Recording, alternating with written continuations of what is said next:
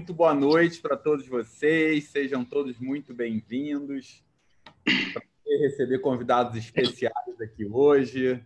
Obrigado a todos que estão aqui com a gente, pessoal aí do Brasil inteiro que acompanha a gente, vários estados brasileiros aqui presentes hoje, né?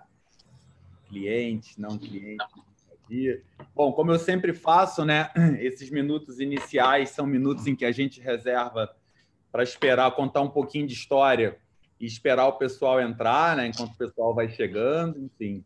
É, a gente, esse webinar, ele acontece todas as quintas-feiras. É um webinar destinado a gestores de escolas, né? A gente já está no 31 primeiro webinar.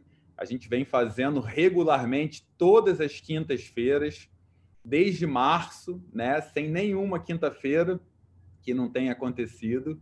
Então é um, foi um, um ano aí que diante de tudo que a gente passou, a gente conseguiu construir também coisas boas, né? Olhar para esse lado positivo é importante. É, a gente hoje traz um tema super interessante, né? Que é o tema de abrir uma nova escola em 2021. E essa brincadeira do abrir uma no... o nova aí serve tanto para a gente falar de nova literalmente, né? Abrir uma escola mesmo, né? E temos aqui depoimentos hoje para contar, pessoas, convidados super especiais para contarem como é que está sendo esse processo. E também um momento da gente reinventar as nossas escolas, surgir em 2021 com uma escola nova, oferecer para a comunidade, né, famílias, alunos, uma escola nova também, diante de tantos aprendizados que o ano trouxe para a gente. Então é um prazer ter todos vocês aqui. Esse webinar que acontece, ele é uma iniciativa do Vivadi. O Vivadi é esse parceiro da escola, né? Essa semana a gente estava discutindo, alguém perguntou, mas é uma plataforma, é um programa, é o quê? O Vivadi é um parceiro da escola, um parceiro que, junto com as escolas, vem construindo uma nova realidade, que é a realidade de montar um projeto baseado também no desenvolvimento do hemisfério direito da escola, né, trazendo um conjunto de programas que possibilitem desenvolver habilidades nos alunos, né, uma dívida que a escola tem em geral com a formação dos alunos. Então, fazendo isso de maneira muito sistematizada, focada em resultados, e o Vivadi ele vem fazendo esse trabalho com dezenas de escolas aí por todo o Brasil. E aí a gente montou a rede. A rede é esse grupo de gestores aí do Brasil inteiro, né? A gente atualmente tem um pouco mais de mil, né, Pedro? Um pouco mais de mil gestores aí fazendo parte da rede. Então, de todos os estados do Brasil, de várias cidades brasileiras. A rede, ela, a gente traz uma série de discussões através dos grupos, uma série de conteúdos através da página rede.vivadi.com.br, através de eventos que a gente também vem promovendo, né? A Bárbara colocou aqui no, no chat, depois quem quiser conhecer o link da rede está aí, né? rede.vivadi.com.br. A gente vem trazendo bastante conteúdo. E como a gente sempre gosta de fazer, né? Quem já vem acompanhando a gente desde o início do ano, e tem algumas pessoas aqui que eu que eu já reconheci, né? Joelma, Thaí, prazer, Joelma, Miriam, Sabrina, bem-vinda, Sabrina Zana. A gente vem. Falando de escola, Luizinho tá aí, né, Luizinho? Fazendo muita escola nova aí também. Bom te ter aqui, meu. Legal. Luizinho eu não conheço ainda, Pedro. Você vai ter que me contar sobre Vou ele. Vou te falar, da Luminova. Legal, que ótimo. Então, a gente sempre faz esses eventos né, tentando sair, e é até legal os nossos convidados conhecerem também um pouco essa proposta, e eu já vou apresentar nossos convidados aqui, mas a gente a gente faz sempre num tom de, de trazer provocações mesmo, né? Sair do lugar comum, sair daquela coisa que historicamente sistemas de ensino, editoras trazem, aquelas discussões é, comuns. Né? O que a gente gosta de fazer aqui é trazer provocações e sair do lugar comum. E eu tenho certeza que hoje, pelo que a gente montou aqui, as pessoas que estão com a gente, vai ser um excelente momento para a gente discutir isso. O Federico está aqui falando que é seu fã, viu, mana? Bom, deixa eu apresentar. A Arlene está aqui. Sou fã de ouvir o Morales. Caramba, o Morales e a Mana aqui estão cheios de fãs e seguidores aqui. Bom, eu vou deixar. Eu vou. A gente vai dividir o, o evento aqui hoje da seguinte forma. Como a gente sempre faz, A gente vai começar com um conjunto de provocações, né? Então a gente tem aqui oito provocações que o Pedro, Pedro London, né? E o Evaldo José, meus par grandes parceiros aí, né? Pedro, um dos fundadores do Vivadi também, parceiro em vários projetos. Evaldo, parceiro aí de trajetória na educação também e que tem a felicidade de ter com a gente aqui no Vivadi. Vão trazer essas provocações, vão falar um pouquinho sobre as provocações que a gente teve e a gente vai trazer a Mana e o Morales para aprofundar esses temas em cima da experiência deles e das escolas que eles estão abrindo. Rapidamente, Evaldo. Evaldo não, primeiro Pedro. Pedro tem um minuto para apresentar a Mana e depois Evaldo tem mais um minuto para apresentar o Morales. Olha só, um minuto para apresentar a Mana aqui. A Mana, a Mana eu sou, sou fã também, a gente está trabalhando aí é, intensamente, né, Mana? A Mana está abrindo uma escola nova neste ano, uma, uma, uma afiliada aí da Escola da Serra, que é uma escola, para quem não conhece, de Belo Horizonte, né, que, que, que inova bastante no seu modelo, muito parecido com, com, com algumas referências, Escola da Ponte, Fontana Colombo, enfim, tem várias referências. E a Mana está aí, né, em Pouso Alegre, é, região aí sul de, de, Minas Gerais, e começando a escola 100% do zero, primeiro negócio, né, Mana? Você já, já tem percurso na área de educação, enfim, mas como negócio é a primeira. Então, a gente está acompanhando muito lá de perto, a gente também é sócio né, da, da Escola da Serra, então está junto com a Mana no processo da implantação e se mostrou uma, uma, uma gestora incrível aí, realmente o Federico falou aí que é fã, porque de fato ela é, ela é pau para toda obra, está muito, mandando muito bem, é muito ousada e muito é o que a gente quer ter aqui, que a gente quer falar hoje aqui. Bom, sem dizer que a Mana tem aí experiência no projeto Zero Institute, da Harvard School of Education. Ah, não entrei, não entrei aí no currículo. Red tal, falando, é, é. Aliás, mano, a gente fez um evento sobre Red Media que foi o maior sucesso, estourou. É, foi mesmo, foi, foi um problemaço além de ter sido consultora e formadora, né? Consultora e formadora de professores da Fundação Lema, né? E entre outros projetos. Bem-vinda, Mana. Prazer ter você aqui. Obrigada. Evaldo, você agora fala do Morales. Formado pela International Institute Business School from Harvard. não, não vou entrar no, no currículo técnico, não. O Morales é um cara apaixonado pela educação. Ele tem uma trajetória impressionante é, principalmente em Minas Gerais, mas ele está conectado a várias associações de ensino no Brasil também. Mais de 23 anos foi diretor de três unidades do Santo Agostinho em Belo Horizonte, num período em que a escola deu um salto absurdo em todos os sentidos. Depois ele passou pelo grupo Vereda Educação, fundador da Docs Educacional, mas o que sempre me, me chamou muito a atenção no professor Morales, no educador Morales, é ele enxergar o ser humano que está por trás de todo o processo que acontece dentro da escola.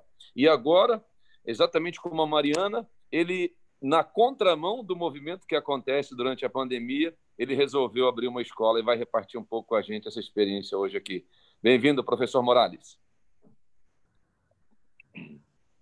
Tá no, tá Obrigado, Ronaldo. Bem-vindo, Morales. É um prazer ter você aqui, né? Eu já ouvi falar muito de você, mas a gente não se conhecia pessoalmente, né? Quer dizer, pessoalmente, visualmente, digamos assim.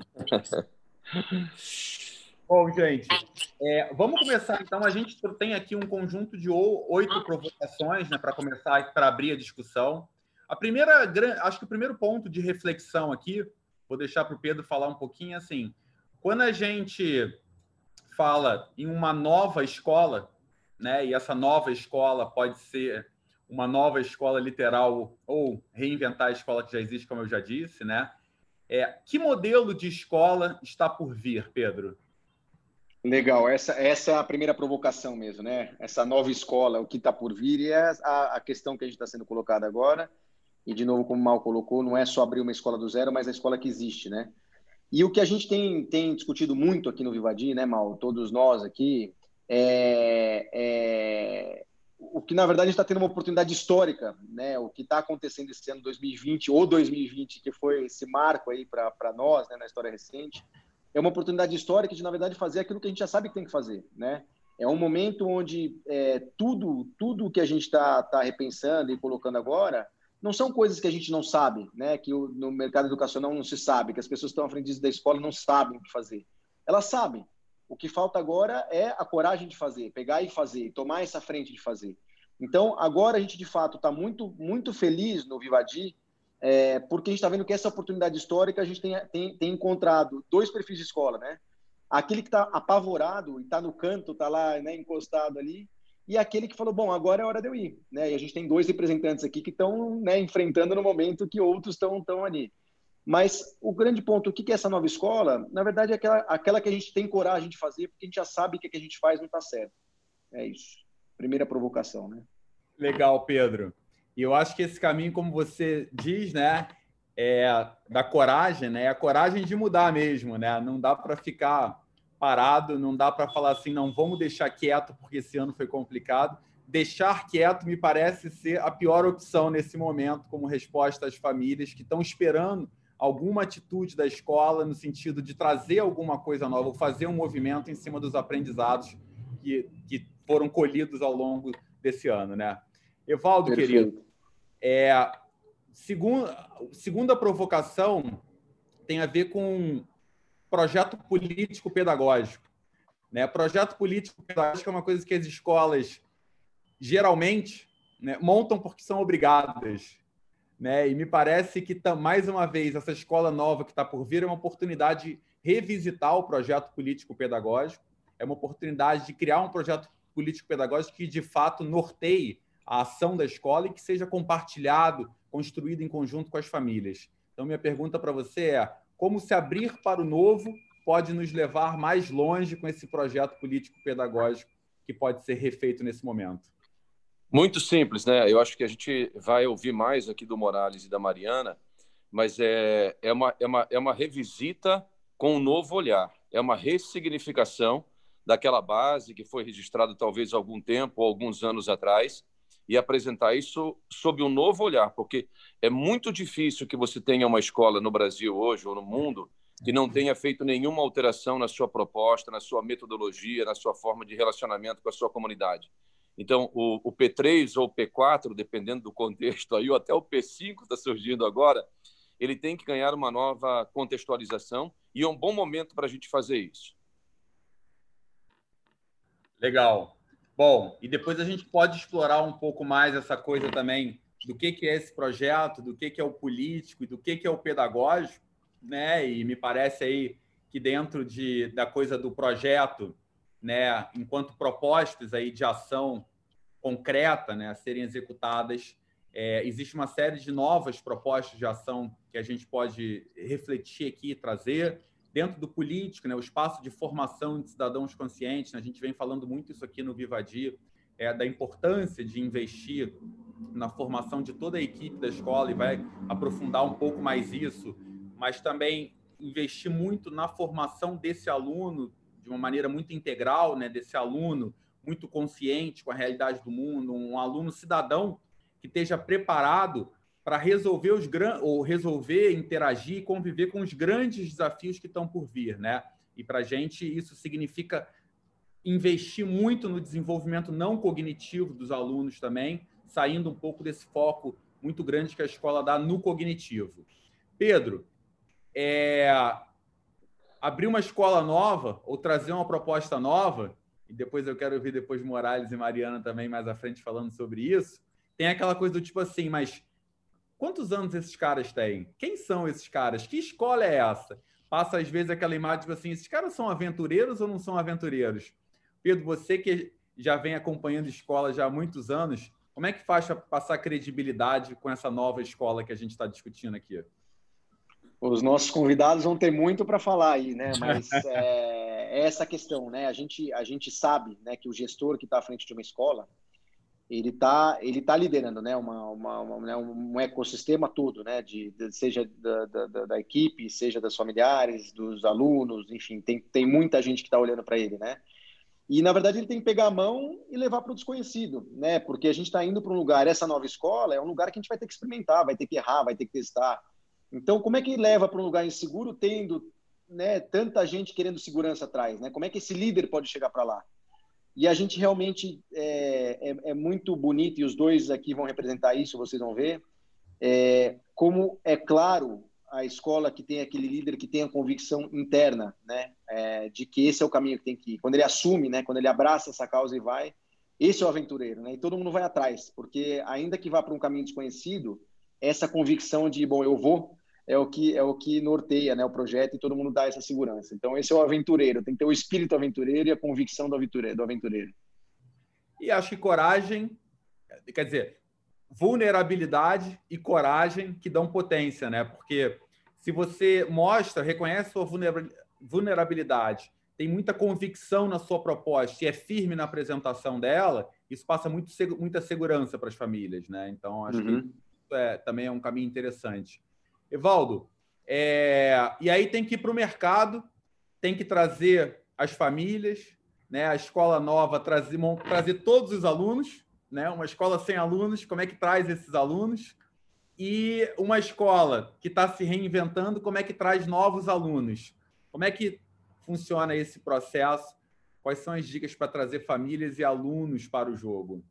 Legal, a receita, daqui a pouco a gente vai, vai ter essa receita aqui prontíssima, imagino eu, né, Mariana? Uma receita maravilhosa, sua, do Morales, é, captando quanto tanta gente está desesperada para tentar fidelizar quem tem ainda. E nós vamos piorar isso aqui. A, gente, a pergunta não é só como é, é, captar novos alunos, como trazer gente que acredite numa proposta que não é de aventureiros, mas como construir parceria no momento em que é tão difícil você ter contato com a família, que o presencial ainda não está não tá liberado, como nesse ambiente virtual ou híbrido que a escola está se posicionando e deve começar o próximo ano nesse mesmo modelo que termina 2020, como fortalecer a parceria junto ao, ao grupo de responsáveis ou a grupo de representantes de pais. Assim, na minha experiência de quase 30 anos dentro de escolas, eu sempre acreditei muito que o, o, o motor que, que, que gerencia esse andamento da proposta pedagógica tem muito a ver com a conexão que a gente é capaz de criar em termos de parceria com as famílias dos alunos em todos os segmentos, da educação infantil, do maternalzinho até o final do ciclo básico, até o final do ensino médio também. Então, hoje, acho que a gente tem que aprofundar esse tópico aqui, de como, num momento como esse, a gente se lançou no mercado, qual foi a, a nossa forma e a nossa estratégia para chegar à nossa comunidade e falar, gente, nós somos uma nova escola aqui e nós somos diferentes da concorrência nesse, nesse, naquele ponto, e como trazer a família para dentro da escola para ajudar a construir esse modelo dentro da proposta pedagógica que a gente acredita que seja ideal para aquela comunidade. Bom, vou sugerir que da gente pa parar aqui nesse, nesse quarto tópico aqui, trazer a Man... Mariana, eu falo o tempo inteiro Mariana, mas todo mundo aqui fala. É Mana, é a Mana, pode chamar de Mana. Eu vou me renomear, vou me renomear aqui. Bom, Mano e Morales, para aprofundar um pouco isso.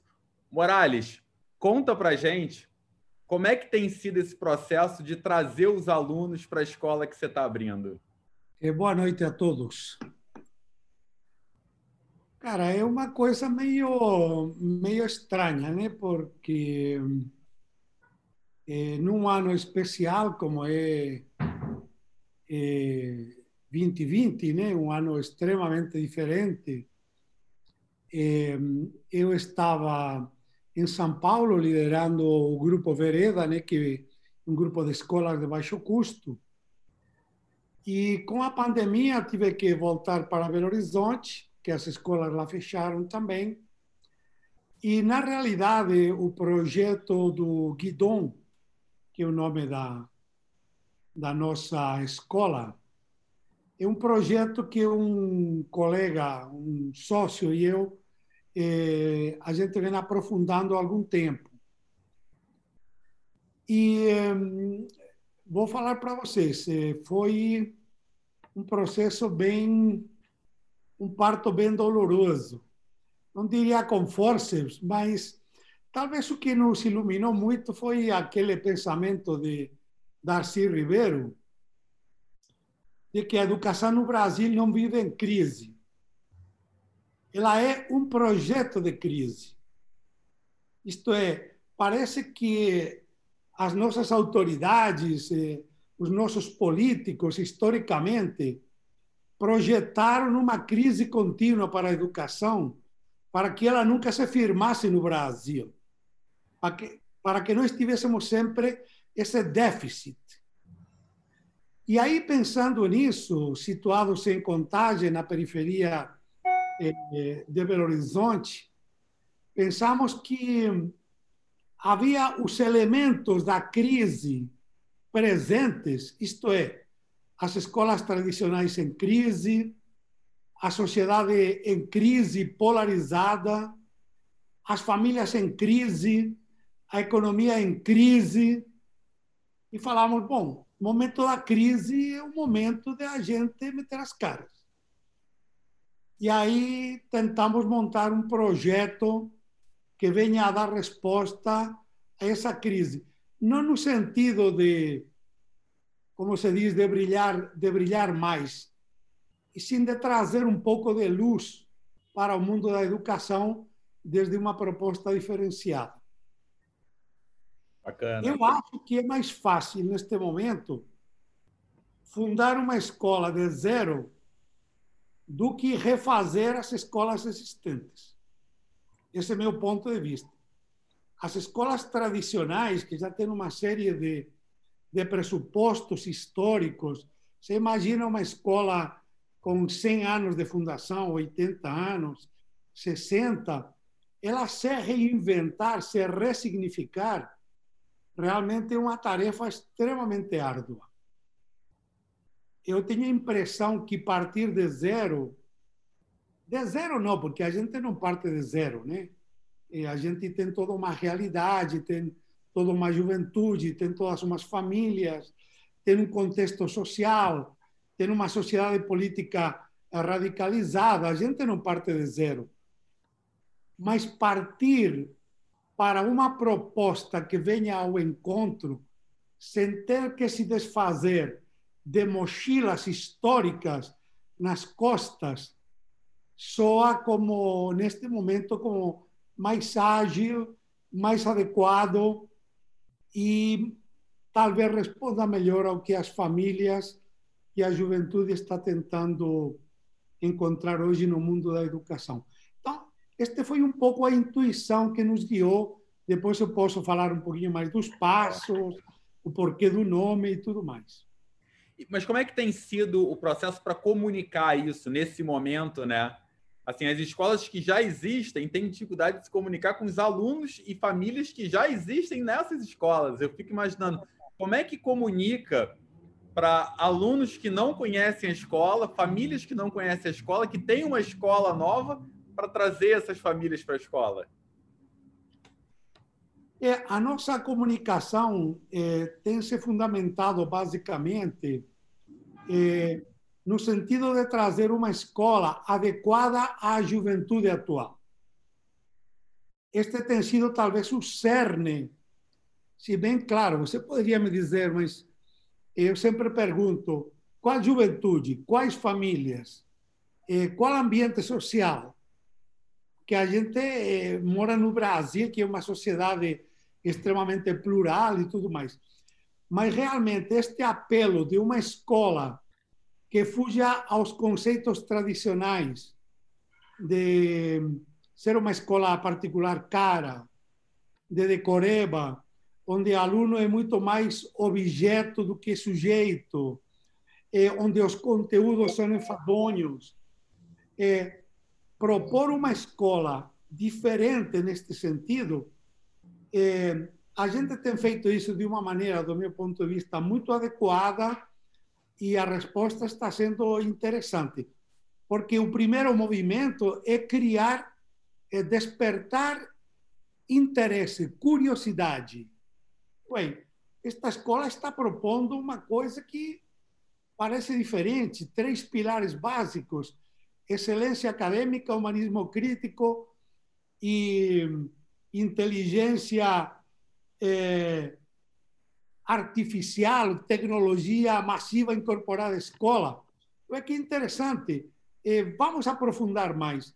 Então, este primeiro movimento sempre fundamentado em procurar alertar às famílias e à juventude de que estudar não precisa ser enfadonho, de que a tecnologia veio para ficar sim, de que isso não está brigado com a qualidade e de que a partir de aí eles podem ter um movimento de upgrade social, familiar, pessoal, que muitas vezes a sociedade, tal e como está hoje posicionada no Brasil, lhes nega. Então, este apelo, a gente acha que na periferia, no mundo de contagem, na cidade de contagem, eh, tem, tem batido bem, tem sido muito bem acolhido. Legal, obrigado. Bom, bo, boa estratégia. A gente vai falar aqui sobre cultura digital aqui. Boa, Eu inteligência artificial, bem legal, né? O Pedro abriu tão um sorriso ali que ele vai ter que falar muito sobre isso. Muito legal. Mana, conta pra gente que escola, no... que escola nova é essa que está por vir?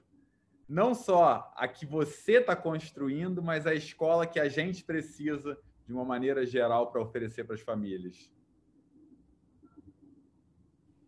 Bom, boa noite.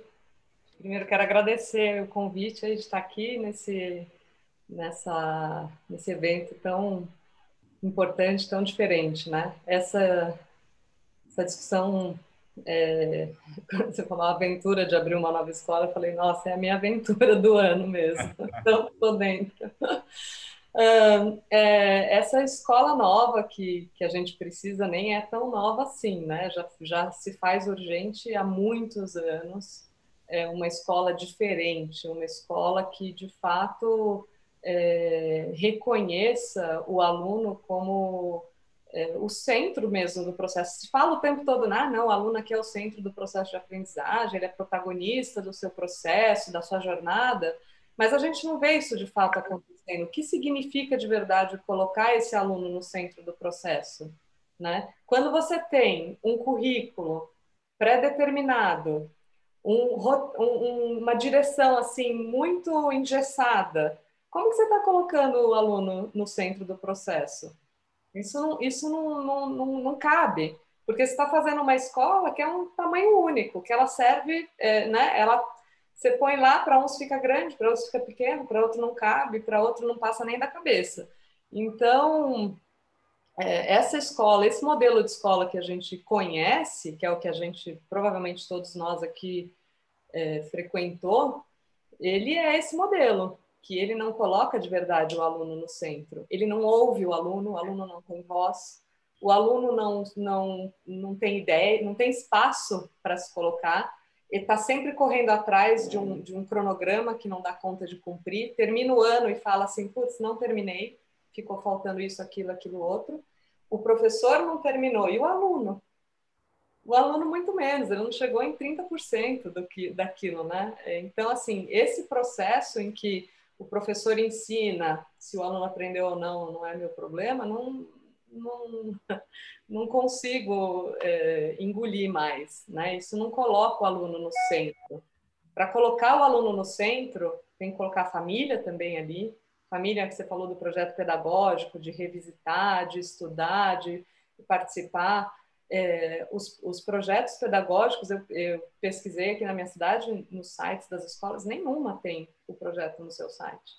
É, eu ouço as, as é, as candidatas aqui, a, né, que estão concorrendo a uma vaga aqui na minha escola, falando: eu pedi para ler o projeto pedagógico porque eu precisava fazer um trabalho da faculdade e até hoje eles não me deram da escola que ela trabalha. Então, assim, a própria funcionária não tem acesso ao projeto pedagógico. Como que eles trabalham consistentemente? Como que aqueles valores da escola estão presentes na, na nessa escola? Então, essa essa escola, para mim, ela é, ela é uma construção coletiva. Todos os envolvidos na comunidade escolar têm que estar tá, é, no mesmo barco, indo para o mesmo lugar, querendo a mesma coisa e mais, é, indo para além do muro depois, né? Afetando a comunidade, faz, fazendo aquele movimento da onda, né?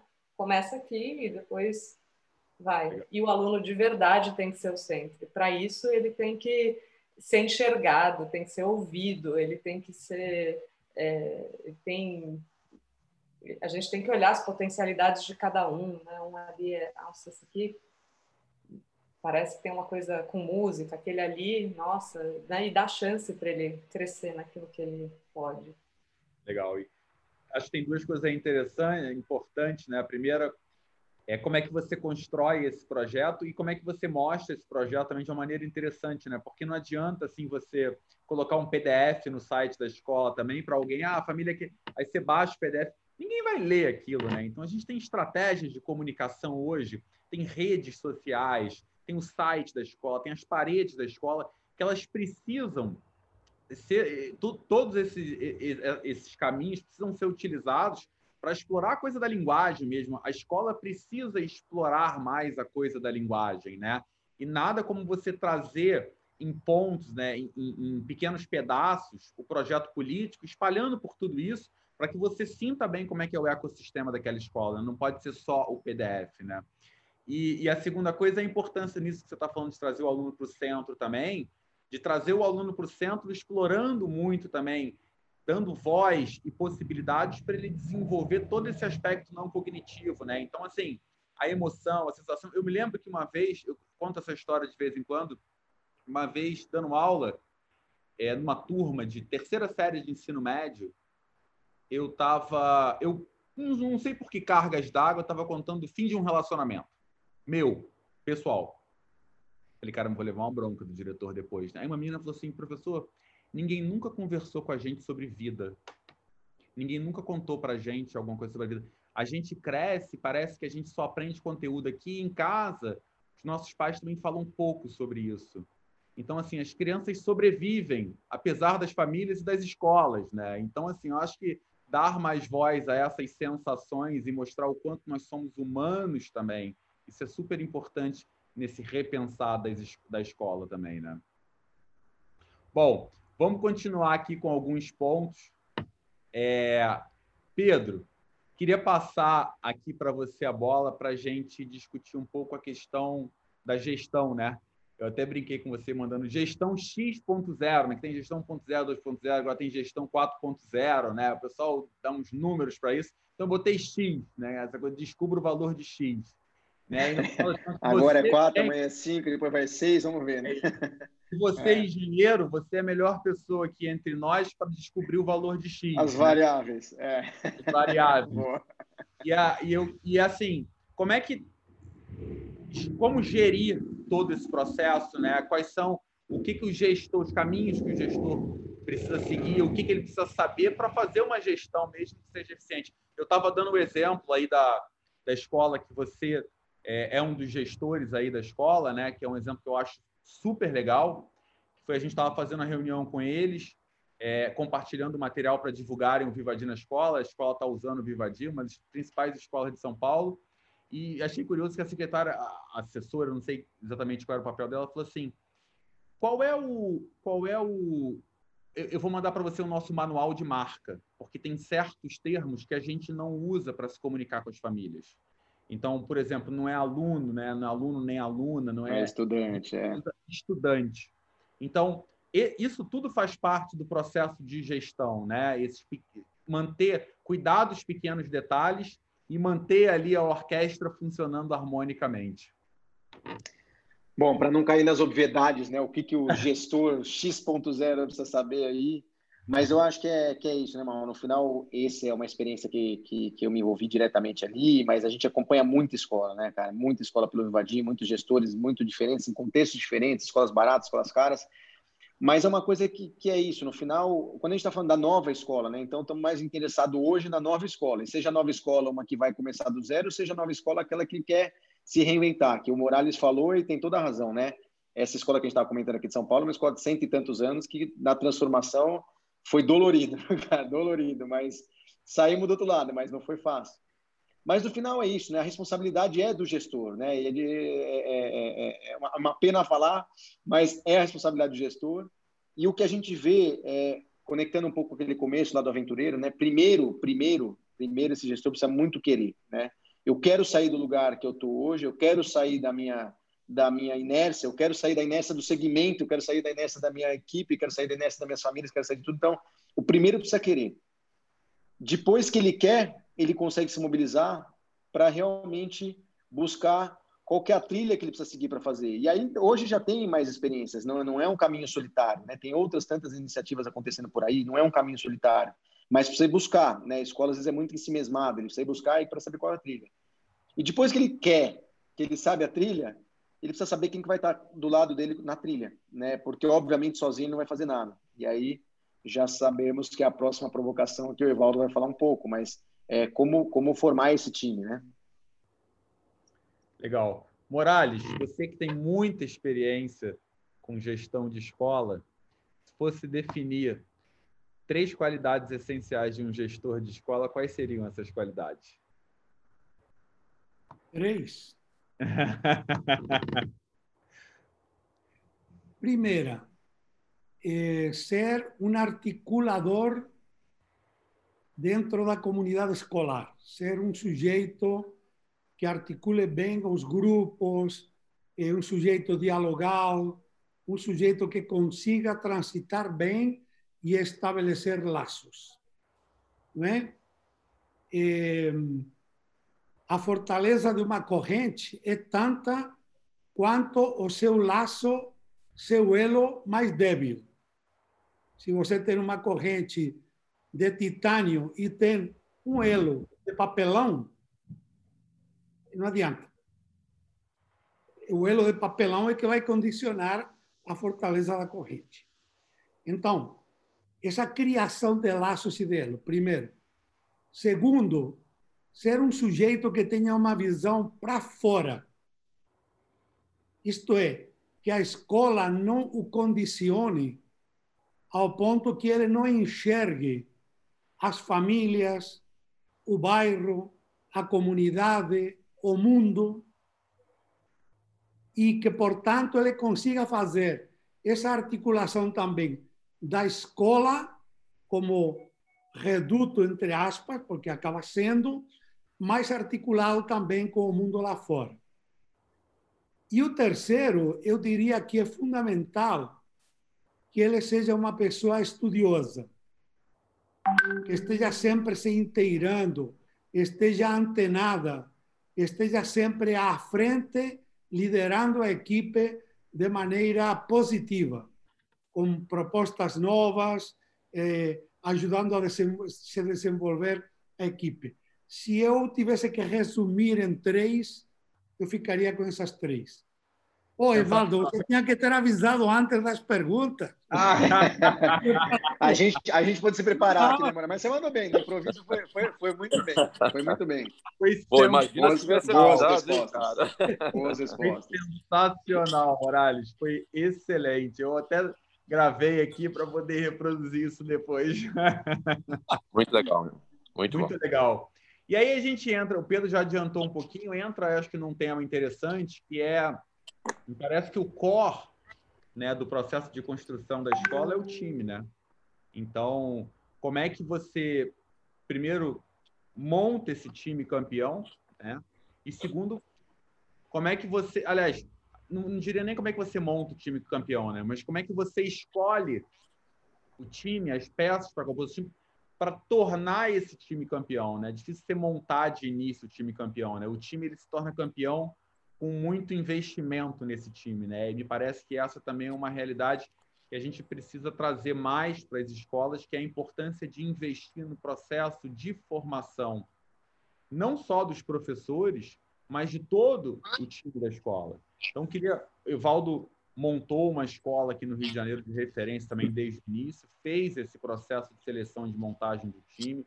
A Mana está fazendo isso agora. Eu queria ouvir um pouquinho de você, Evaldo, depois da Mana, como é que esse processo de seleção, porque às vezes a gente acha que tem que contratar o professor mais famoso, o professor mais popular, o professor que os alunos mais gostam, e talvez seja bem mais interessante a gente contratar aquele que tem mais potencial para ser o sensacional, mas para isso a gente precisa ter uma estrutura, uma máquina de formação dentro da escola que possibilite isso, né? A gente tem falado muito nisso, por conta um dos programas que o Vivadi tem é o programa A Explicação. E e a explicação tem a ver com criar todo um ecossistema de explicação que amplia a qualidade da explicação na escola, em que você coloca todo mundo constantemente num processo de crescimento, né? toda a equipe. Então, você não precisa trazer o professor que explica melhor. Você forma a melhor equipe de professores dentro da sua escola e não traz a melhor equipe de professores de fora, que eu acho que é um, um, um equívoco que já aconteceu em muitos lugares. Eu presenciei vários, por exemplo. E Evaldo tem um pouquinho de história para contar sobre isso também, né, Evaldo? Tem bastante história. Cara, eu vou pedir licença aí para usar um exemplo do futebol.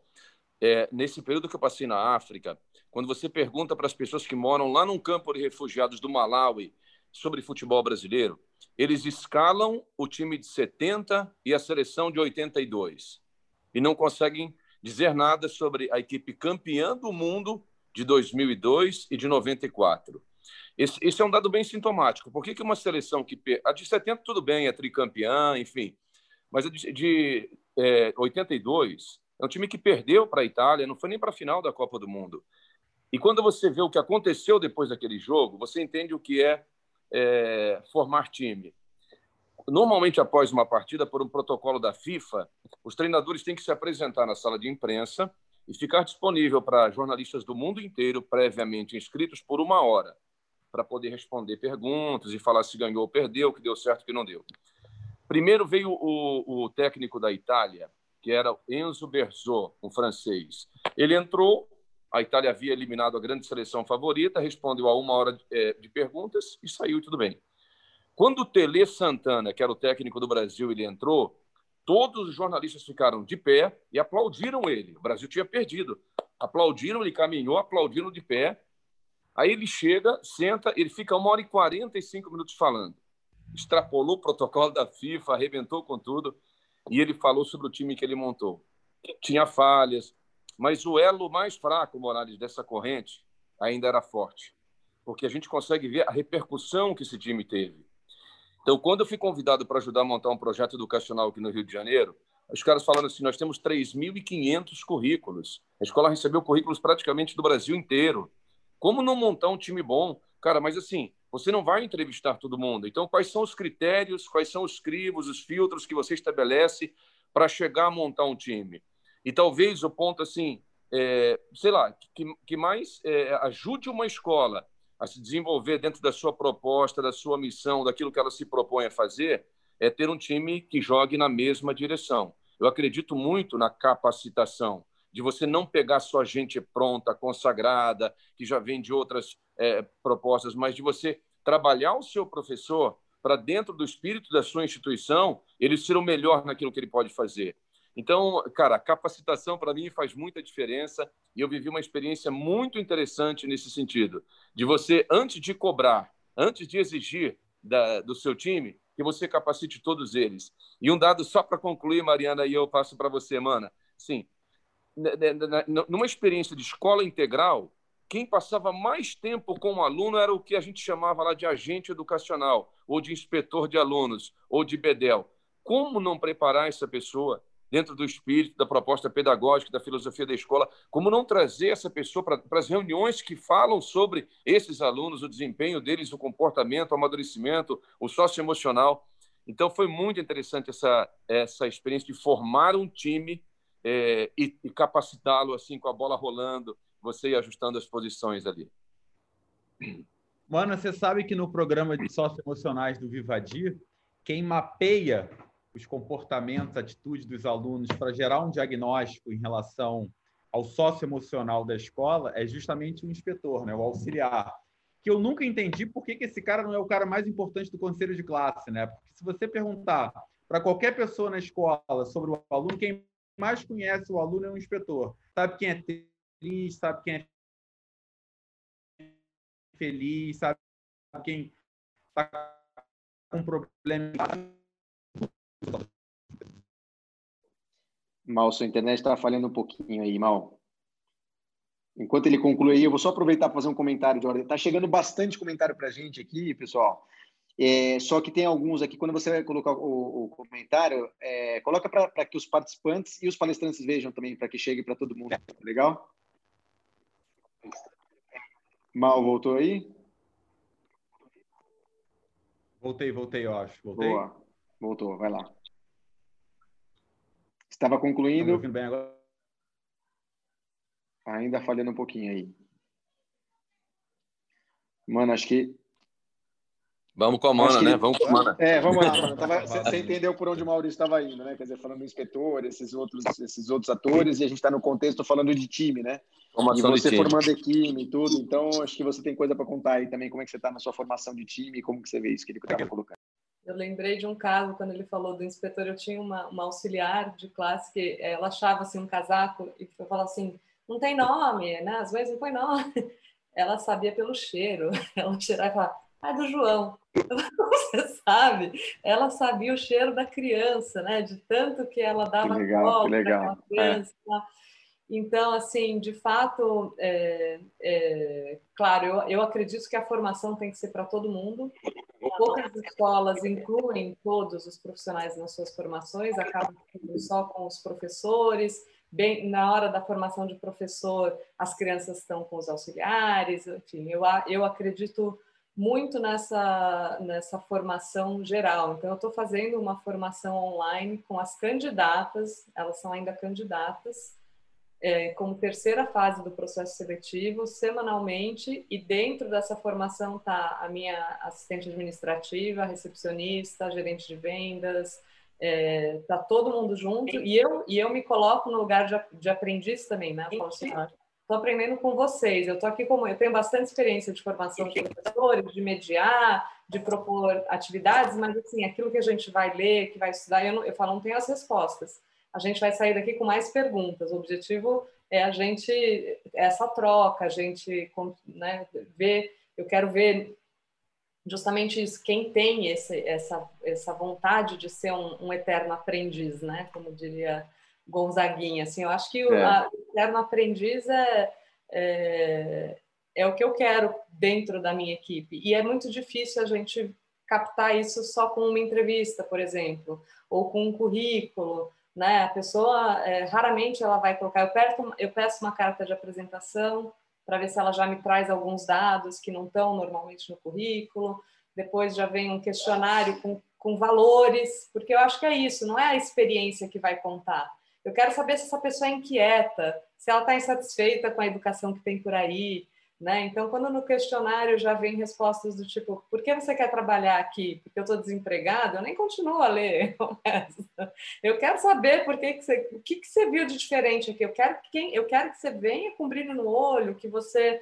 Não, não importa, vamos aprender juntos, né? Acho que tem espaço.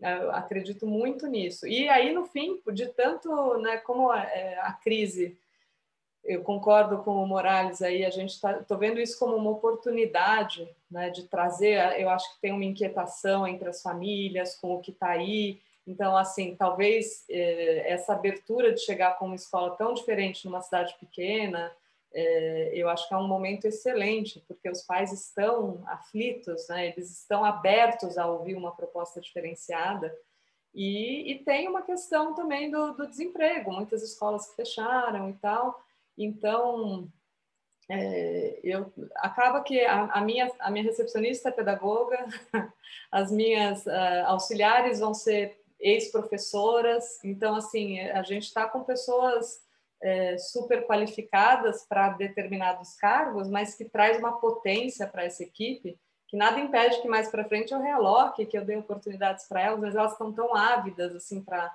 para trabalhar e para fazer parte que vai ser é, já tem essa, são, fizemos quatro encontros online por enquanto e a gente vê o grupo crescendo como grupo, né? Isso é, eu valorizo demais porque eu Legal. tive experiência de oito anos numa escola que fazia isso comigo. Eu fui para para Harvard, para Reggio Emília, tudo através da escola. Falava assim, eu quero fazer um curso em Reggio Emília, duas semanas nossa, você vai fazer isso nas suas férias? Obrigada. E pagavam o curso para mim.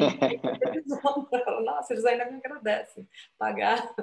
Mas e, legal. Então, eu valorizo demais isso. Tudo que eu aprendi, eu aprendi na prática. A faculdade, ela ficou um pouco... É, ela tá, né? Pelo menos as que eu conheço. Faz tempo que eu não frequento, mas a minha sensação é que ela está obsoleta também na, na sua prática. Legal. Ficou bom, conectou bem aí, né, com a fala do Morales, a questão do, do aprender aí. E aí, bom, o Maurício teve um probleminha técnico aqui, vamos seguindo, né, Evaldo? Então, o próximo ponto de provocação que a gente tinha colocado era justamente isso. sobre aprender com os erros, né, Evaldo? E aí você podia falar sobre isso, porque conecta um pouco com a questão do aprender aí que os dois falaram, né? Então, o Morales, vou levantar essa bola, vou fazer um cruzamento aqui para você, depois acho que a Mana pode entrar nessa também. É, eu sempre ouvi em toda a catequese dentro da escola tradicional que a gente deve aprender com os erros, até pela nossa herança judaico-cristã, o erro tem um papel significativo no amadurecimento, no crescimento, no desenvolvimento da pessoa. Mas, é, vivendo mais recentemente uma experiência de uma escola que é extremamente corporativa nos seus processos, é, eu mudei um pouquinho essa visão. Porque diziam o seguinte: a gente, primeira coisa, nós vamos mapear os erros que a gente não vai poder cometer. Então a escola fez uma lista lá, um top 10 de, de erros que, em momento algum, a gente poderia cometer, como alunos, com professores e com pais. Cara, pelo menos do ponto de vista ideal, é, é um exercício interessantíssimo de ser feito por quem é gestor, mesmo que alguns deles acabem escapando, porque quando é a bandeja, quando você cuida muito de um que é extremamente delicado, um ou outro acaba caindo. É, porque cometer um daqueles erros significaria sair do jogo. Um, um erro desse aqui pode ser fatal para a gente, em termos de captação de alunos, de fidelização das famílias, de, de problemas que vão nos colocar na mídia de uma forma negativa. Então, a, a minha, a minha provocação para vocês é assim: é, nesse exercício de abrir uma escola, vocês passaram pelo por esse trabalho de falar, gente, não, não, não, nós vamos errar, vamos errar bastante, vamos errar bastante. Ou vocês falaram, gente, aqui nós não podemos errar. E se houve essa determinação, daria para partilhar com a gente qual foi o erro que vocês disseram? Esse erro a gente não pode cometer, senão a concorrência vai nos engolir ou nós vamos morrer antes de nascer. Começa, Morales. Só perguntinha tranquila, cara, não tem. Ué, você não avisou desta também. Olha, nós não fizemos isso. Nós fomos pelo lado positivo. Em vez de dizer o que que no, quais os erros que nós não podemos cometer, quais são os acertos que nós devemos ter na nossa proposta. Vou te falar uma coisa. Eu eh, vocês estavam colocando alguns exemplos. A Mariana acho que trouxe eh, o cerne do pedagógico, que é colocar o, o ser humano estudante, para não chamar de aluno, né? Vocês sabem que o termo aluno, muita gente acha que vem do latim alumini, aquele que não tem luz, e é mentira. Aluno significa aquele que é carregado no colo. Então, o termo, esse meu, esse Tom Morales, Tom Morales, que está latindo, é, estudante é um termo mais adequado. É, numa das minhas andanças também, num grupo de escolas lá na, nos Estados Unidos, na Califórnia, eu perguntei, eu tive a ousadia de perguntar ao diretor eh, quantas reuniões, mais ou menos por ano, eles faziam com os pais do aluno para, para conversar sobre como estava o processo pedagógico dele. Ele, ele me olhou e riu. Falou, não, aqui a gente não faz reunião com os pais, que a gente faz reunião com o aluno. E se a gente chama os pais, o aluno tem que estar presente, porque ele não é objeto do pedagógico. Ele é o sujeito do pedagógico. Então, ele está presente sempre. Só se for um caso muito grave de, de indisciplina, alguma coisa mais séria, que precisem criar uma estratégia junto com os pais. Mas, para falar do pedagógico, o sujeito fundamental é o aluno. Então, esse é um erro que nós não queremos cometer. Realmente trazer o aluno para o centro. É, outra coisa positiva que a gente pensou é fazer um mistureba na escola é, de profissionais jovens por causa da linguagem de profissionais que estão saindo das, das universidades, que dominam bem mídias sociais, informática, tecnologia, têm um, um linguajar mais próximo dos jovens. E, por outro lado, trazer um pouco de tempero, de cabelo branco, eh, de experiência pedagógica, como fazer uma mistura adequada para que a escola eh, realmente tenha tenha um, um olhar para o pedagógico, mas também tenha um, uma postura eh, nova, uma postura adequada, uma postura que corresponda àqueles jovens que estão nos procurando a partir da nossa proposta. Este, este, bom, outro ponto que nós levamos muito a sério é não fazer uma escola cara. É, o Guidon não é uma escola de baixo custo, mas é uma escola, a gente invertiu o termo, é uma escola de custo baixo. Porque eu venho de uma experiência em São Paulo, no Grupo Vereda, que são escolas de baixo custo, e por ser uma escola particular, acaba tendo uma série de deficiências que são tampadas depois de outra maneira, tem que inventar mil histórias para o aluno pagar aqui, acolá e tudo mais. Então, nós pensamos, vamos fazer uma escola que em contagem esteja 30%, 35%, 40% abaixo das boas escolas de contagem e que ofereça ensino de qualidade, instalações adequadas. E para isso, claro, você tem que usar tecnologia eh, eh, massiva para para tecnificar os processos, ter menos gente, ao mesmo tempo eh, ter um currículo enxuto que contemple o essencial e o que os alunos procuram, enfim, uma série de manobras. Então, já dei três dicas aí que nos iluminaram, que é a questão do, do, dos colaboradores, o custo, e me ajuda qual foi a primeira? Estou ficando velho. Mas você anotou, Evaldo? Fala para mim. É, você falou do mix de profissionais que você trouxe para fazer uma aproximação da linguagem com os meninos, que é uma estratégia boa também. Né? Perfeito. É, você falou, é, reforçando o que a Mana tinha falado já, de trazer o aluno para o centro, portanto, toda reunião de caráter pedagógico, exceto caso muito grave, disciplina com o aluno junto, eu achei muito interessante de ser uma condição para a escola. E agora você falou do preço, do custo baixo. Isso. Bacana, legal. Um quarto ponto que eu diria, eu colocaria, é a questão mesmo da, da incorporação da tecnologia. Eu tenho uma discussão aí de se a tecnologia é ferramenta ou não. Era eu, é a próxima provocação, Moraes, só para você saber. Boa. Ela superou a questão de ser ferramenta. Ela é mais do que uma ferramenta. Muitas vezes a tecnologia é o próprio conteúdo. É, é, é uma discussão ainda. É, eu passei agora por uma cirurgia recentemente que me operou foi um robô que chega a lugares que a mão do médico não poderia chegar. Então, quer dizer, o robô foi uma ferramenta, foi, mas foi mais do que isso, entendeu? Então, a tecnologia é porque eu, eu estou com 68 anos. A minha geração, e acho que até pelo menos até uns 40, 40 e poucos anos, 35 anos, para nós a tecnologia vem de fora para dentro. Para a juventude de hoje, a tecnologia vem de dentro para fora. Ninguém ensinou aos meus filhos o que é um teclado. Eu tenho um de 21 e uma menina de 16. Ninguém ensinou para eles o que é um teclado de computador, como funciona o Word.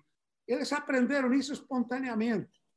Isto é, é o, o, próprio pensar deles, é, as próprias habilidades elas já vêm incorporadas junto com a tecnologia. É uma coisa diferente do que o meu pensamento, é que é um pensamento ainda analógico quase, que eu preciso aprender a digitalizar. A juventude tem outro. Então, este seria um quarto elemento. Não podemos cair no perigo de ofertar pura e simplesmente a tecnologia como uma ferramenta extrínseca ao jovem. Porque ela é, a tecnologia é intrínseca a ele. O mundo dele é pensado em janelas, abre e fecha, pula. É, talvez um pouco o papel da escola neste sentido, do meu ponto de vista, é superar um pouco a juventude está um pouco shallow, um pouco rasa, é, exatamente por como é que como é que nós como educadores vamos tentar é, aproveitar isso para aprofundar certos conceitos básicos da educação, não é?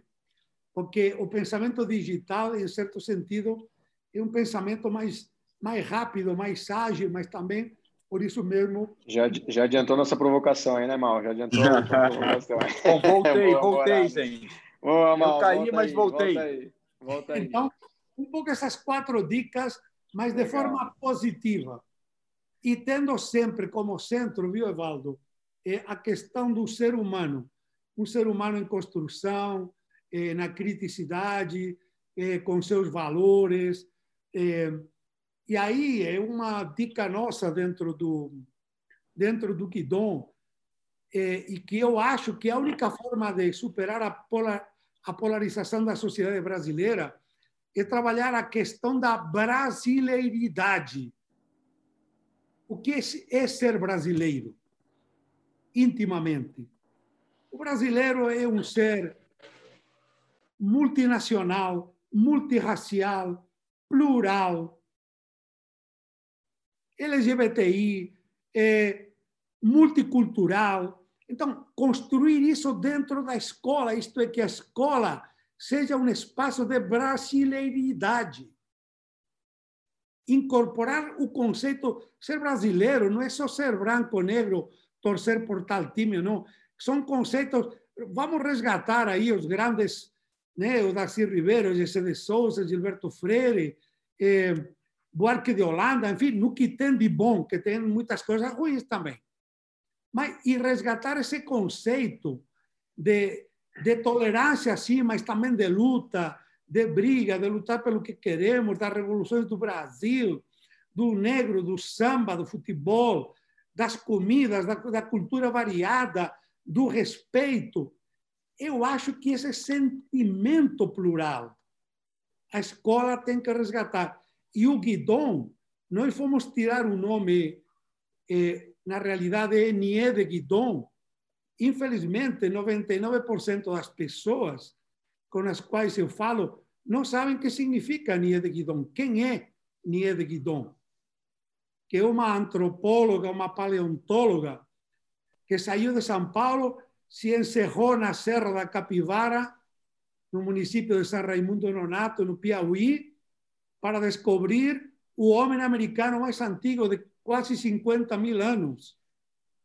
Descobrir os geofatos e os antropofatos antropológicos mais importantes das Américas. E lá mora até hoje, com 85 anos, mulher, filha de Índia, brasileira, desconhecida no Brasil e celebrada no exterior. Então, por isso, nós tentamos resgatar também no nome essa brasileirada desconhecida e muitas vezes deixada de lado. Nem tudo. Projeto, projeto lindo aí, Morales. É, só, bacana. É, só porque a gente está um pouco aqui com o tempo, né, Mal? A gente tem, tem aí um programa aí com a, com a turma de terminar desculpa, um pouco. Desculpa que eu me empolguei, eu me empolguei. Não, mas muito Não, legal. foi ótimo, foi ótimo. Muito a gente, a é. gente sempre respeita o tempo, um, um dia só que a gente passe um pouquinho, não tem problema. O pessoal está gostando. Toda semana a gente cumpre certinho, a gente é super rigoroso com o tempo, imagina. foi ótimo, eu adorei ouvir. Sensacional, Morales até porque você tra... esse tema da brasilidade eu acho que é absolutamente fantástico, né? E você traz aí uma, uma a questão também do digital, né? Que é um ponto que a gente tem reforçado muito, né? Para a gente aqui no, no Vivadi, por exemplo, é, a gente tem atua muito no desenvolvimento desse hemisfério direito, nessas habilidades não cognitivas e defende muito essa coisa da cultura digital, né? É, você vinha falando de alguns exemplos aí, eu me lembrei da minha sobrinha que tem dois anos de idade, e, obviamente ela não sabe ler, ela não, ela pegava, ela pega o iPad, abre o YouTube e escolhe exatamente o vídeo que ela quer ver. Então, assim, ela sabe fazer todos os procedimentos para encontrar o vídeo que ela precisa saber, sem saber ler.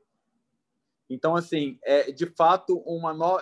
tem uma nova forma não vou dizer que é alfabetização, mas se a gente juntar alfabetização com tecnologia, uma tecnologização, bastão, sei lá, vamos criar um termo novo nesse sentido, que eles se alfabetizam primeiro na tecnologia, né, no digital, do que no letramento, digamos assim, né? Isso é isso precisa ser incorporado, isso precisa estar no discurso da escola.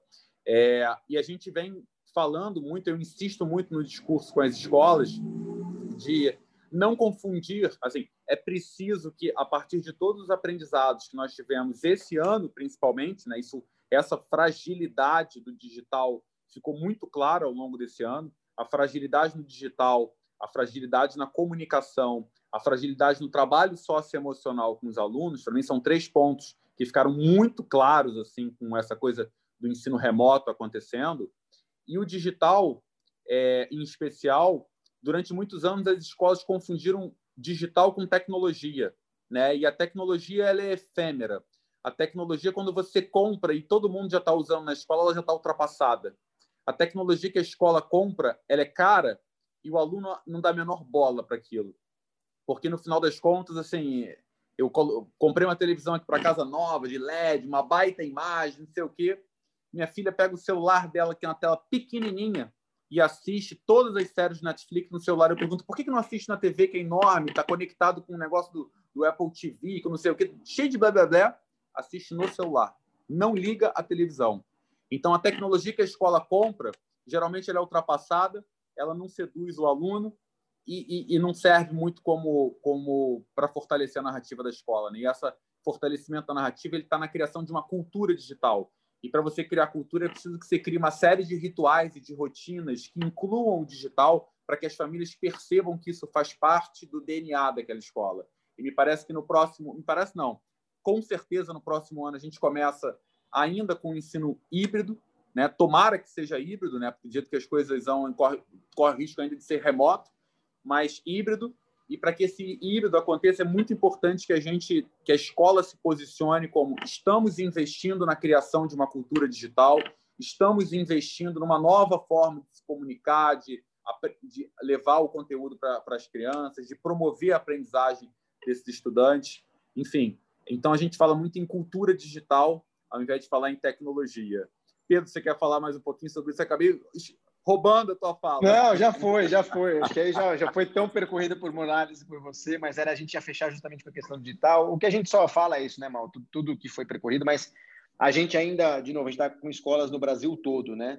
E a gente vê, às vezes, algumas que têm um, ainda o medo né, do digital.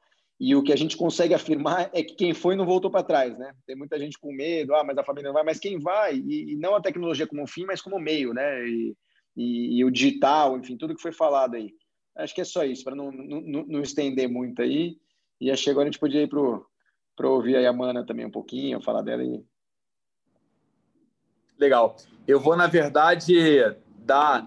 A gente, obviamente, já está aqui estouradíssimo, né?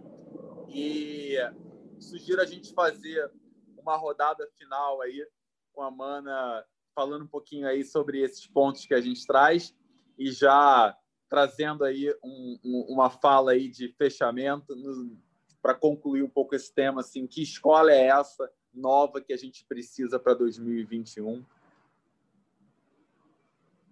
Você, Amanda. Bom, é, é, a gente, eu e pelo visto, sim, eu e o Morales, a gente está em, em, extremos, né? Ele está falando dos jovens, eu estou com os pequenos. Eu estou abrindo uma escola de educação infantil num primeiro momento pensando em crescer, né? Mas é, ano que vem será só infantil e que torna ainda o desafio ainda mais é, maior, né? Mais maior, fica maior porque as crianças precisam do contato físico mesmo, né? Essa, por mais que elas estejam já alfabetizadas com a tecnologia, elas são sensoriais e a tecnologia é, é, é bidimensional. Aqui a gente não tem essa, esse, como criar o vínculo com um aluno novo, no meu caso. Como que uma criança vai chegar, né, a mãe vai matricular ela lá na escola, se ela não puder frequentar o espaço, que é o que eu tenho de mais atrativo, é, as professoras não puderem conhecer essa criança, criar o vínculo, etc, etc, como que faz, né? Esse, essa é a pergunta que não quer calar. Estou bastante otimista de que a gente vai, pelo menos, poder fazer híbrido, e aí, nesse, no pouco tempo que a gente estiver dentro da sala, a gente tem que fortalecer esse vínculo. E a parte que ficar para casa, né, tem que ser eu o tempo todo, desde o começo da pandemia, sempre que me convidaram para falar em algum lugar, né, eu, eu sempre falo assim, esse não é o momento de, de preocupar com conteúdo, é o momento de preocupar com as pessoas, é, essas crianças, quem que está ouvindo eles? Quem que está perguntando como é que eles estão? Tá com saudade do vovô? Tá com, sabe, tô com saudade dos amigos. Ninguém se em, ninguém é generalizar demais, mas assim, de maneira geral, a preocupação era só de como a gente vai continuar fazendo o que a gente fazia, né? E não e não olhar de novo para essa criança, especialmente os menores, fundamental 1, os pequenos, o que, que vocês estão sentindo, né? Ajudar a desenvolver esse, essas habilidades emocionais aí que você é, comentou como um do, dos pilares. O que está acontecendo? Dá um tempo de fala, ter um momento individual com esses alunos, não perder vínculo, fazer até um telefonema, talvez, mandar uma carta, fazer pequenos gestos que trouxesse essa criança, né, com ela se sentisse ali parte ainda. Eu, eu sempre e, e, mais, né? E para os maiores assim, mas o que, que o professor pode fazer para como que ele faz para manter a atenção do aluno? Pergunta para ele qual a melhor aula que você teve, quem dá a melhor aula, por quê, o que, que você gosta, o que, que ele faz que eu não faço. Ouve esse aluno, ele tem as respostas para a gente. Ele sabe qual é o professor bom com quem ele aprende e o que, que o professor faz. Então, não ficar batendo é, falou dos erros, né? Eu não estou tão insegura com os erros, porque eu estou muito bem amparada. Aliás, foi uma das coisas que, que eles trouxeram muito na, na Escola da Serra. Falaram assim: olha, eu tenho experiência, vocês vão deixar de bater cabeça onde a gente já bateu. Né? A gente vai bater outras cabeças, já tem outras cabeçadas aí que a gente vai bater juntos. Mas essa, essa parte de pensar nos erros, elencar, eu não pensei antes, porque eu estou me sentindo muito bem amparada nesse processo e, e bastante é, otimista aí com o que está por vir, apesar de todo esse cenário incerto e, e enfim, que, que, o infantil especialmente traz aí para nós. Mas legal, mana. Obrigado pela sua participação. Obrigada a Obrigado vocês. pela sua prazer. contribuição. Espero que você volte para outros webinars também, contando outras histórias sobre esse seu projeto e sobre a sua experiência também, tá? Muitíssimo obrigado. Obrigado, mano. Bom, Muito bom te ouvir. Morales, suas conclusões. Eu, Mana, eh, nós começamos em sexto ano, anos finais e ensino médio. Por isso que o tempo inteiro eu falo em em adolescentes, jovens, né? Meu filho Juan acaba de sair agora aqui na minha frente. Ele tem 21 anos. De manhã deve ter estudado um pouco via via remota na PUC, onde faz administração de empresas. Depois foi no correio postar umas pulseiras do Tibete porque ele tem uma um site onde ele vende, recebe da China pulseiras e vende. De tarde, acabou de chegar de fazer estágio numa empresa de segurança eletrônica e acaba de sair agora porque ele é DJ e toda quinta, sexta e sábado toca em festas. Tudo. Este é um jovem de hoje, pluriempregado, fazendo o que gosta, algumas coisas não gosta, estudar, por exemplo. Estudar é o que menos ele gosta, mas com muito aprendizado no que ele faz. Então, nós temos que criar uma escola onde os jovens, as crianças, eh, e aí resgato um pouco a fala da Amana também, façam o que eles gostam. Eles têm que gostar do que estão fazendo, porque senão não há aprendizado. Esse é o grande desafio da escola, fazer que as crianças, os adolescentes, os jovens gostem de estar na escola e não gostem somente de estar no recreio da escola ou na hora de educação física gostem de estar na escola como um todo. Este, do meu ponto de vista, é o grande desafio de uma nova escola. Obrigado, Morales, pela sua participação, por compartilhar com a gente todo o seu conhecimento, sua experiência. Foi um prazer ter você aqui. Espero que você volte muitas vezes também, hein? Estou às ordens. Obrigado. Pedro, um minuto para você. Aliás, 30 segundos, que se eu der um minuto, você vai usar dois. Eu vou usar sete.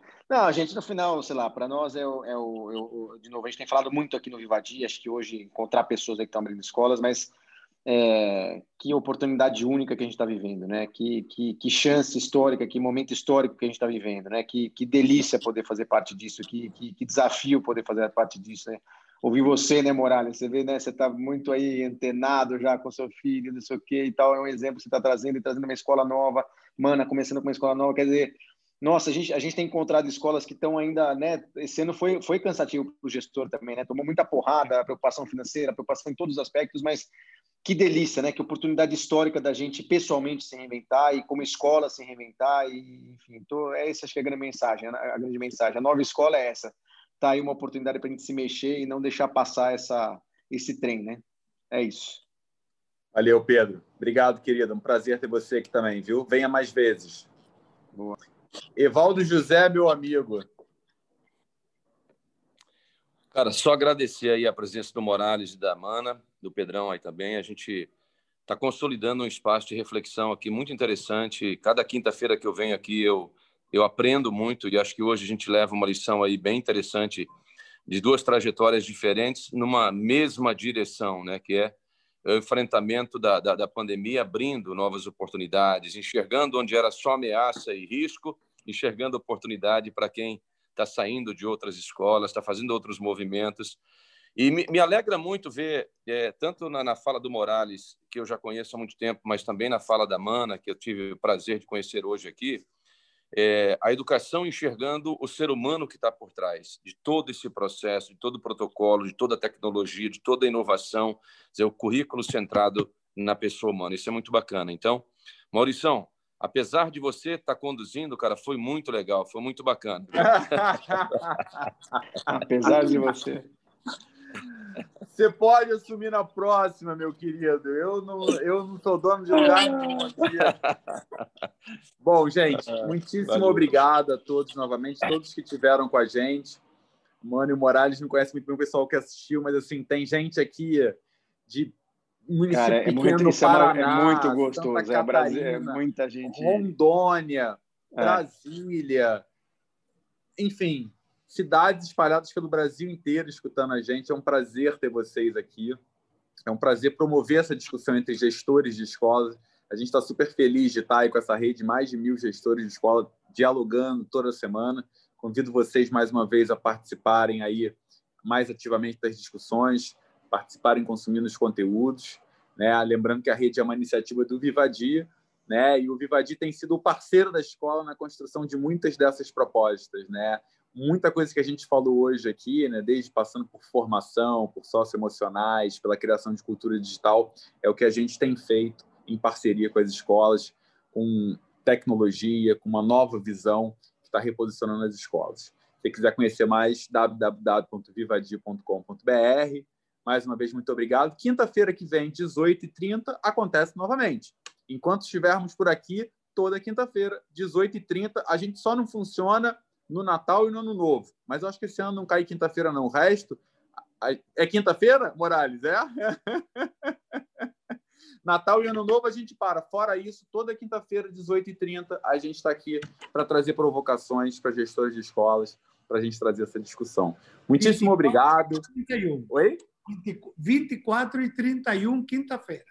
Pô, então estamos então, dispensados, Mal. Estamos dispensados, então. 24 e 31 vamos ter folga, então. É.